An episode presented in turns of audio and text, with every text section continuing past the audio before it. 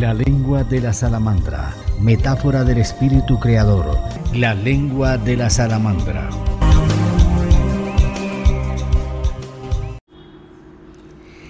La lengua de la salamandra tiene el honor de presentar a Olegario Ordóñez Díaz de Bogotá, Colombia.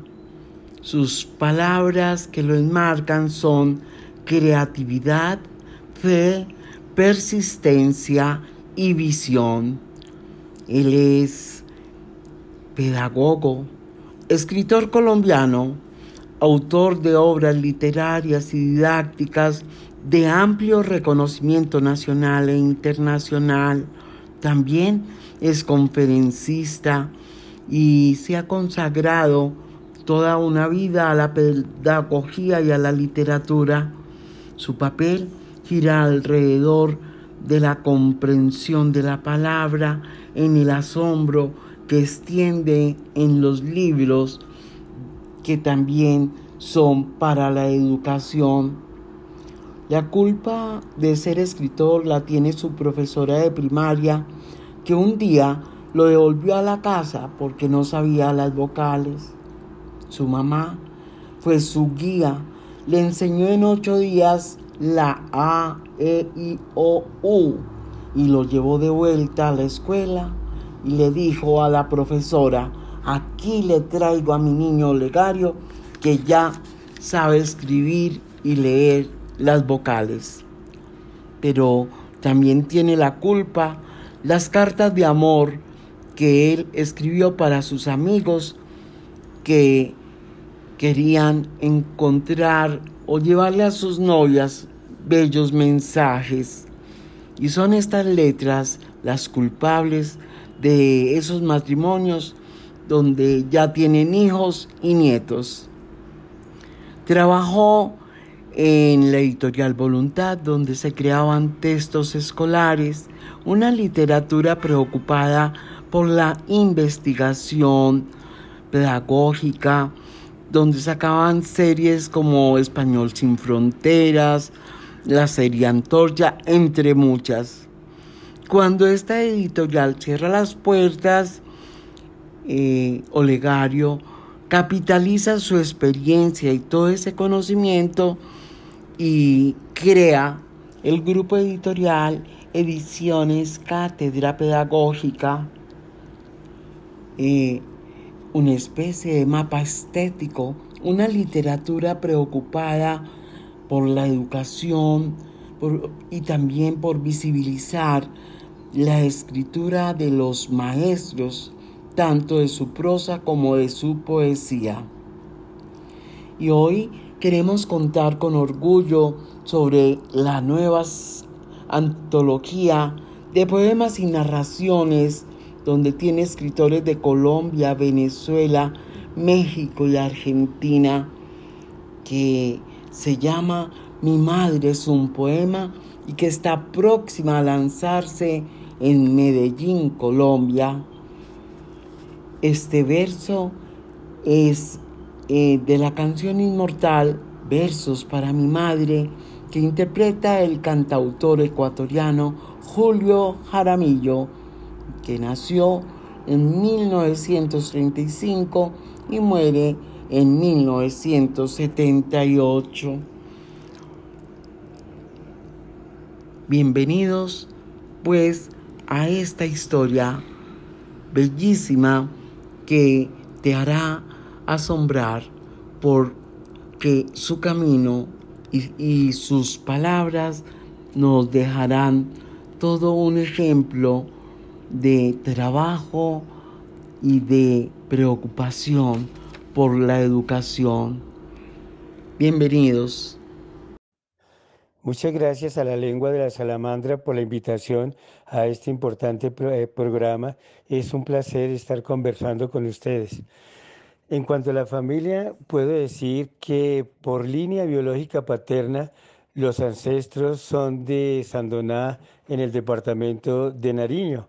Por línea materna, nuestro origen es de dos pueblitos boyacenses junto al Nevado, que son Chita y que eh, es el Cocuy, donde nacieron mi abuela y, y mi madre, quienes se tuvieron que venir hacia la época de los años 50, cuando la violencia se generó en todo el país y ellos salieron en huida, decía mi abuela, para eh, las ciudades, ellas llegaron a la ciudad de Bogotá.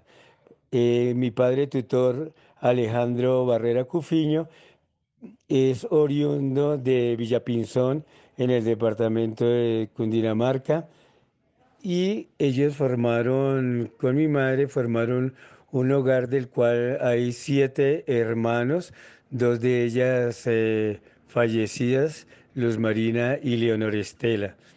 Entonces, este más o menos es el ambiente de la familia familiar, como todas las familias eh, en la época de los años 60, 65, 70, pues fueron creciendo a la par que crecía la ciudad también. Entonces era una ciudad que en la época de los 50 tendría 700 mil habitantes. Eh, había muchas eh, construcciones que se estaban realizando en Bogotá y la ciudad poco a poco fue, eh, fue creciendo. Después recordemos del Bogotazo en el 48. Una anécdota bonita de la niñez es cuando entramos a estudiar. En esa época había un problema tremendo porque las personas que tenían un solo apellido, por ejemplo, no podían estudiar, tenían que tener los dos apellidos. A mí por eso mi madre me colocó eh, los dos apellidos, el paterno biológico y el de ella, Díaz. Bueno, una vez que entramos a estudiar, llegué, llegaron los primeros ocho días de estudio y la profesora Ana de la Torre, una señora muy seria, que a mí, a nosotros nos parecía muy brava, eh, me sacó de la escuela porque no sabía hacer la O polo redonda, llamó a mi madre y le dijo, eh, llévese ese niño, no sabe hacer la O y, tráigalo eh, el año entrante. Sin embargo, mi madre está ahí el valor también que ella tenía, dijo, no, yo le voy a enseñar hacer la O, me enseñó a hacer la I, me enseñó a hacer la, la E, la I como un palito, la O redonda como una pelota.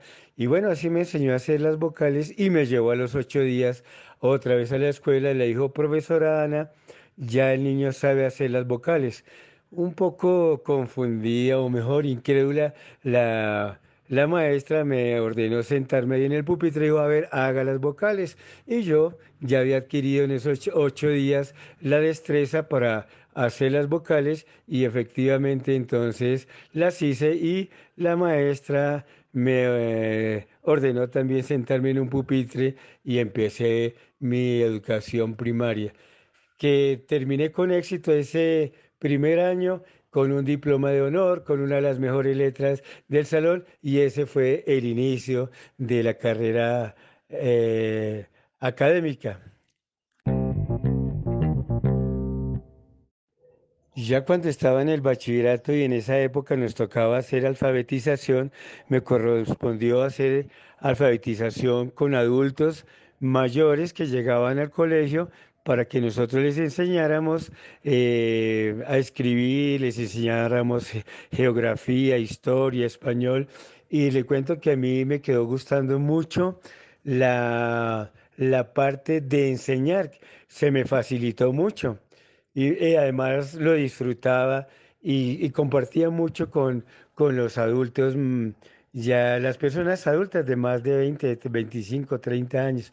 Entonces, digamos que cuando ya terminé el bachillerato y que nos tocaba elegir carrera, entonces me inscribí a la Universidad Pedagógica Nacional y allí empecé la licenciatura en español y literatura, que era una de las materias que en el bachillerato se me facilitaba junto con el inglés y que había tenido experiencias, por ejemplo, en la creación de cuentos y también en la elaboración de cartas para eh, las novias de los amigos. Los amigos me pedían que les escribiera las cartas y yo le escribía las cartas y muchos de ellos a través de esas cartas se enamoraron, se casaron, tuvieron hijos y hoy tiene nietos. Entonces yo descubrí ahí en ese momento el poder de la palabra escrita, el poder de la literatura. Así fue como entonces inicié mi carrera docente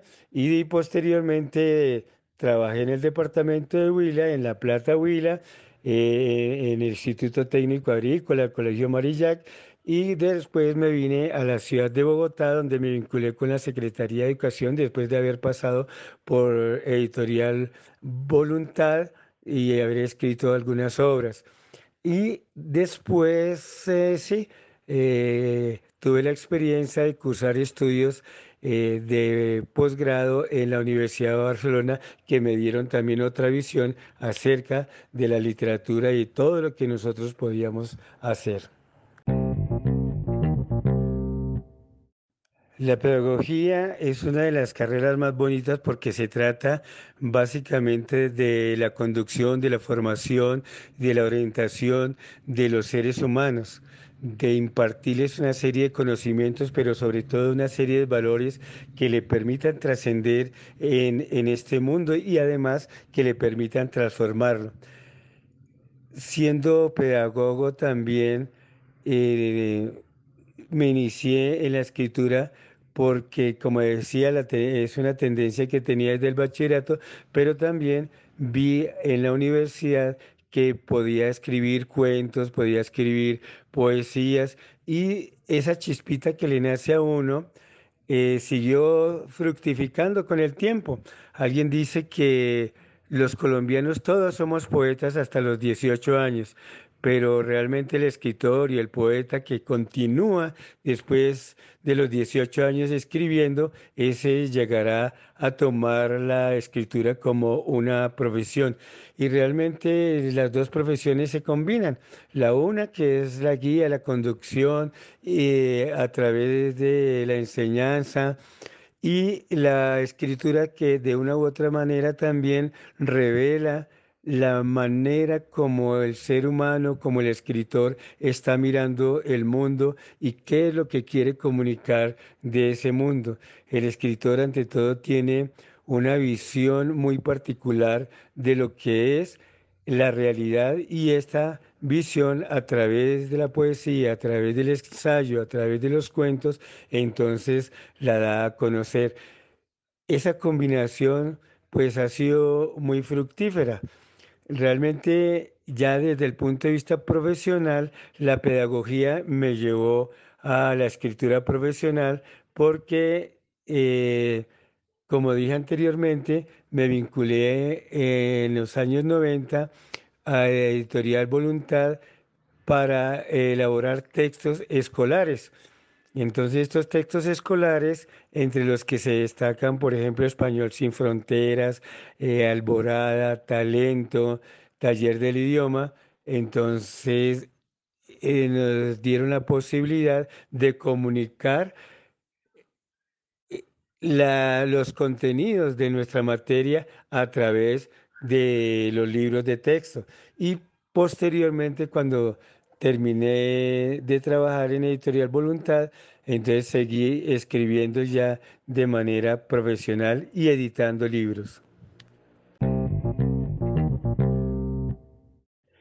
A veces las circunstancias lo colocan a uno en situaciones de grandes decisiones y la fundación de la sede de la Universidad Nacional Abierta de Distancia de La Plata, Huila, fue una decisión que duró 15 segundos. Llegó el director de la Universidad de la sede de Pitalito, nos planteó la, la posibilidad de crear allí la universidad realmente se necesitaba una universidad en el municipio de La Plata porque seis colegios estaban sacando bachilleres, pero muchos de ellos no podían ir a las grandes ciudades a realizar sus estudios universitarios. Entonces, ante esta propuesta, yo le dije al, al, director Chucho eh, Nao que podía pensarlo de ocho días. Él me dijo que no, que tenía 15 días y fue así como tomamos, que tenía 15, 15 segundos para tomar la decisión y fue así como tomamos la decisión de, eh, fundar la sede de la universidad en 15 segundos y realmente le construimos la universidad en tres, en tres días. El sábado hice el perifoneo, el domingo también el perifoneo y el día lunes matriculamos los primeros 112 estudiantes universitarios. Y realmente uno se pregunta por qué ese afán de Chucho Henao de, de tomar decisiones, porque él en la vida práctica, siendo ingeniero, eh, había estado defendiendo un árbol muy característico de Colombia en el departamento de Huila y llegaron dos personas a tumbar el árbol. Él se interpuso, dijo que el árbol lo, lo podían tumbar si, él estaba muerto y los tipos no tuvieron empacho y le dispararon un tiro en el pecho. Él cayó, pero duró unos pocos segundos, se levantó tomó la camioneta, la condujo hasta el hospital y allí le salvaron la vida porque el tiro le había atravesado el pecho por el único lugar donde no le afectaba un órgano vital. Así se salvó. Entonces para él todo era de afán y ese afán no lo transmitió y por ese afán en tres días fundamos la universidad. Y como anécdota también le cuento que eh, yo era el director y era el profesor de tres facultades, la Facultad de Ciencias Agrarias, la Facultad de Ingeniería de Alimentos y la Facultad de Administración de Empresas. Entonces distribuí los estudiantes en tres salones, uno para cada facultad y eh, pasaba de una facultad media hora, pasaba a la otra facultad media hora, les dejaba trabajo y pasaba a la otra facultad. Y así inició la universidad. Hoy esa universidad ya ha crecido mucho, esa sede ha crecido mucho y tiene cobertura sobre los departamentos de Caquetá, Putumayo, Huila, el Cauca, eh, eh, Tolima. Entonces ya ha crecido mucho en la universidad. Pues fueron muchos los impulsos que las personas dieron a su universidad, el pueblo, personas como eh, Carlos Eduardo Niño, como Ginés Vargas, que eh, lastimosamente han fallecido, pero le dieron gran impulso a la Universidad de La Plata y por eso hoy se ha sostenido. La experiencia de crear textos escolares eh, fue muy bonita porque fue un aprendizaje no solamente en el campo de la escritura, sino en el campo de la edición. Tuve la fortuna de compartir con eh, la editoría que lastimosamente ya no existe, quedó como marca, pero allí con la presencia de su gerente, don Gastón de Bedut, de la presencia también del, del director editorial William Gómez, eh, nos orientaron en ese trabajo y era una época donde se trabajaba para crear textos escolares que los estudiantes de todo el país y de Latinoamérica iban a consultar entonces tuve la fortuna de participar como coautor en esta serie y muy importante que ha sido catalogada como un hito en la educación latinoamericana, Español sin Fronteras, con Fabio Silva y Carlos Sánchez Lozano. Eh, estuvimos allí trabajando en eh, este Español sin Fronteras, el nuevo programa curricular que fue muy aceptado a nivel nacional. Otras dos importantes autoras que, que iniciaron realmente el, proyecto fueron la educadora María Victoria Celi, lastimosamente fallecida también, y la profesora Cecilia Villabona de Rodríguez. Esta del 90 al año 2000 fue quizá la serie de español más vendida en, en Colombia después vendría la serie de Talento y la serie de Antorcha. Para mí fue muy importante porque a través de esta serie, y es lo que siempre he dicho, los libros los llevan a uno, a través de esta serie tuve que eh, recorrer Colombia dictando conferencias, eh, comunicándome con los promotores, con los profesores y realmente fue una experiencia muy bonita que nos dejó grandes amigos en todos los municipios de Colombia. Y a esa llevo una inmensa gratitud con esta serie de educación. En Medellín, por ejemplo, también estuvimos dictando eh, conferencias, talleres, compartiendo con los compañeros docentes y con estudiantes.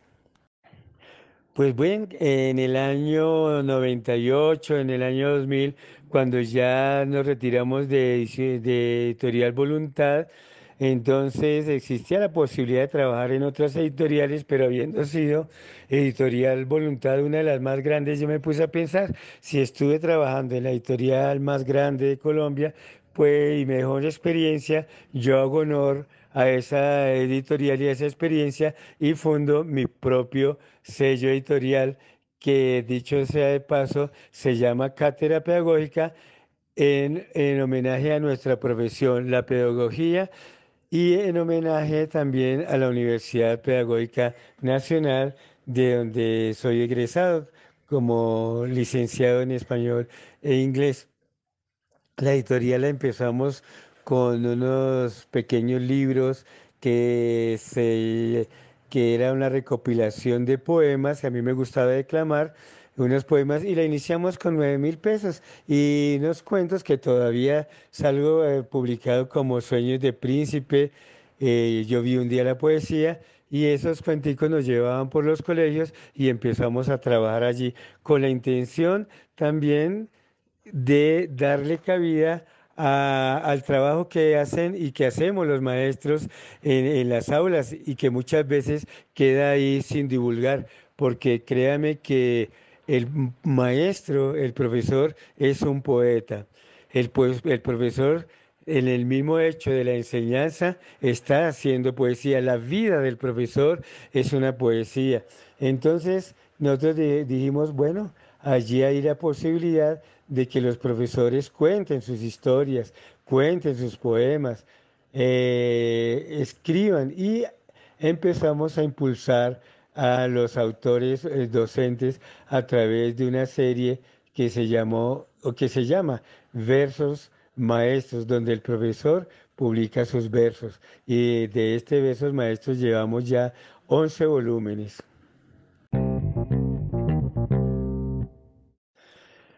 Eh, después de, ese trabajo que hemos realizado con, autores eh, colombianos, con profesores, también la fortuna nos ha llevado a tener contacto con eh, profesores, con editores de otras latitudes, por ejemplo de México, con quien tenemos gran amistad, con el sureste mexicano, con Quintana Roo, con los profesores de Yucatán, profesores de Tabasco, como el profesor Ricardo Ávila Alexander, con quien hemos hecho amistad y a través de esa amistad y superando las dificultades que nos produjo la pandemia, entonces hicimos un trabajo a través de las redes sociales conectándonos con todos los profesores que de los departamentos de los estados que acabo de mencionar y de Colombia y entonces hicimos una red a través de la cual hemos estado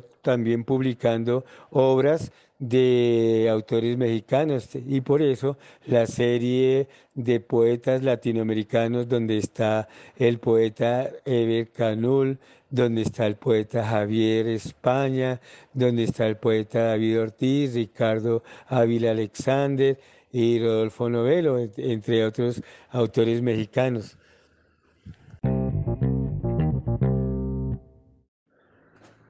También el escritor de, de, Mérida, José Castillo Baeza, y otros eh, compañeros docentes de, los, de las universidades de Yucatán y de las universidades de Tabasco, eh, eh, a quienes hemos publicado trabajos antológicos ya eh, más especializados en el campo de la investigación.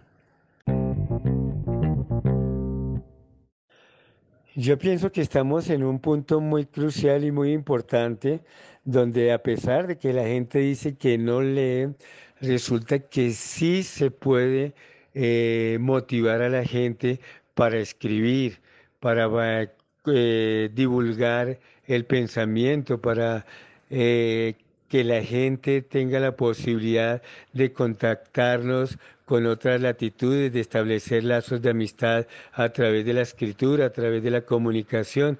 Ese es el objetivo de las series que nosotros estamos adelantando.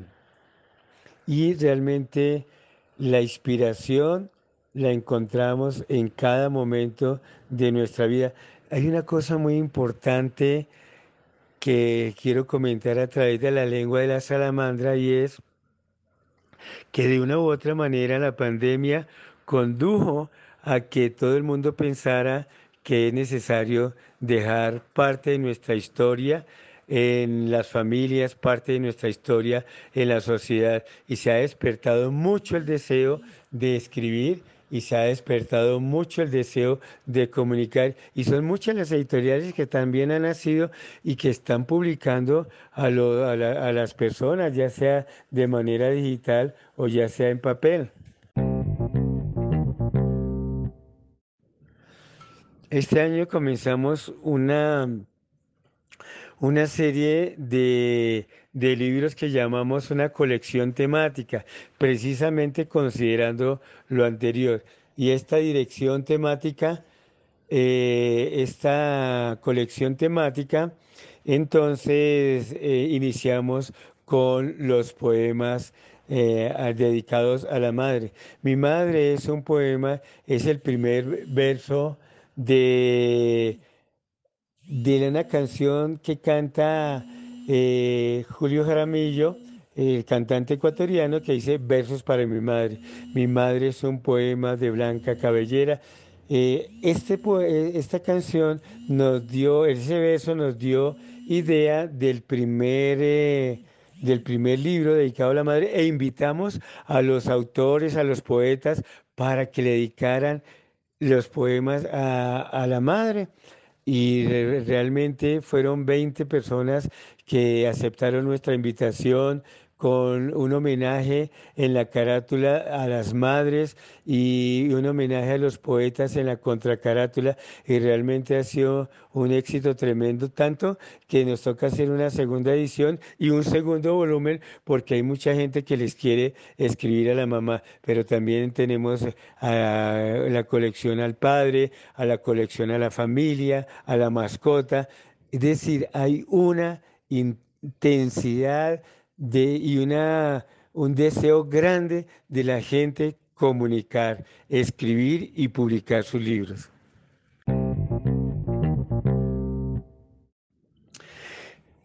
Realmente los sueños son una motivación. En alguna oportunidad leí que frente a las dificultades siempre hay una oportunidad. En chino la palabra crisis significa muerte súbita y también significa oportunidad. Entonces siempre que tengamos un problema, siempre que tengamos una dificultad, démosle la vuelta a, esa tarjeta gris y miremos la oportunidad que se presenta allí.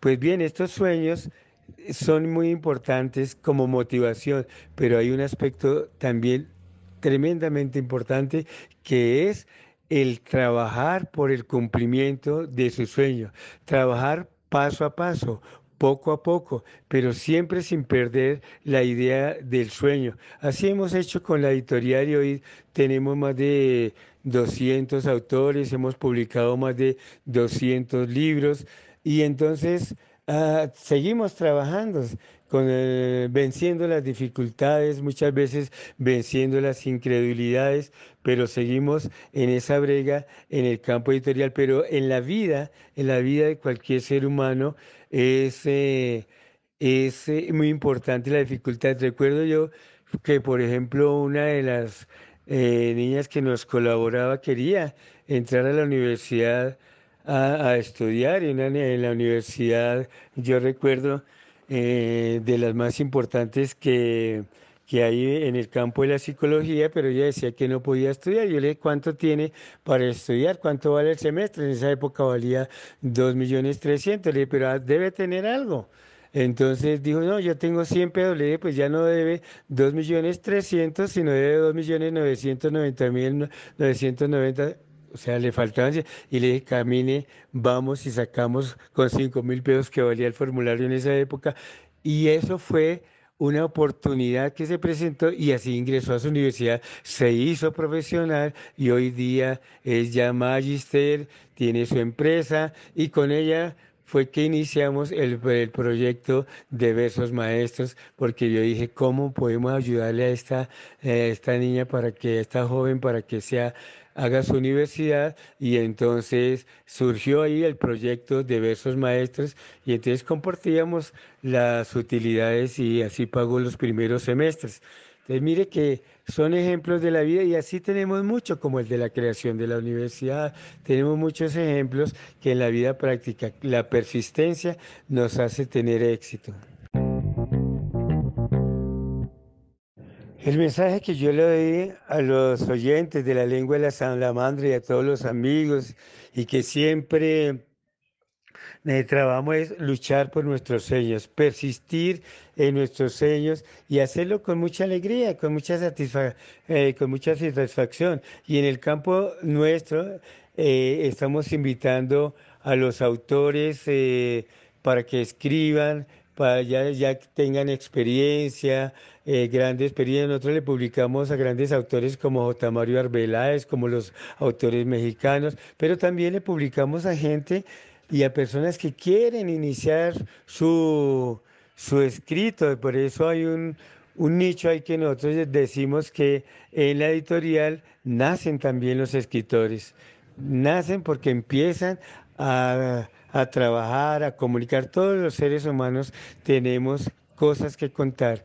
somos una novela, somos una poesía y entonces los invitamos a acercarse a, la editorial Ediciones Cátedra Pedagógica para, para participar de nuestros proyectos y tengan la seguridad que cuando uno tiene un sueño lo puede cumplir. Ese es el mensaje que hoy queremos dejar. Muchas gracias a la lengua de la salamandra.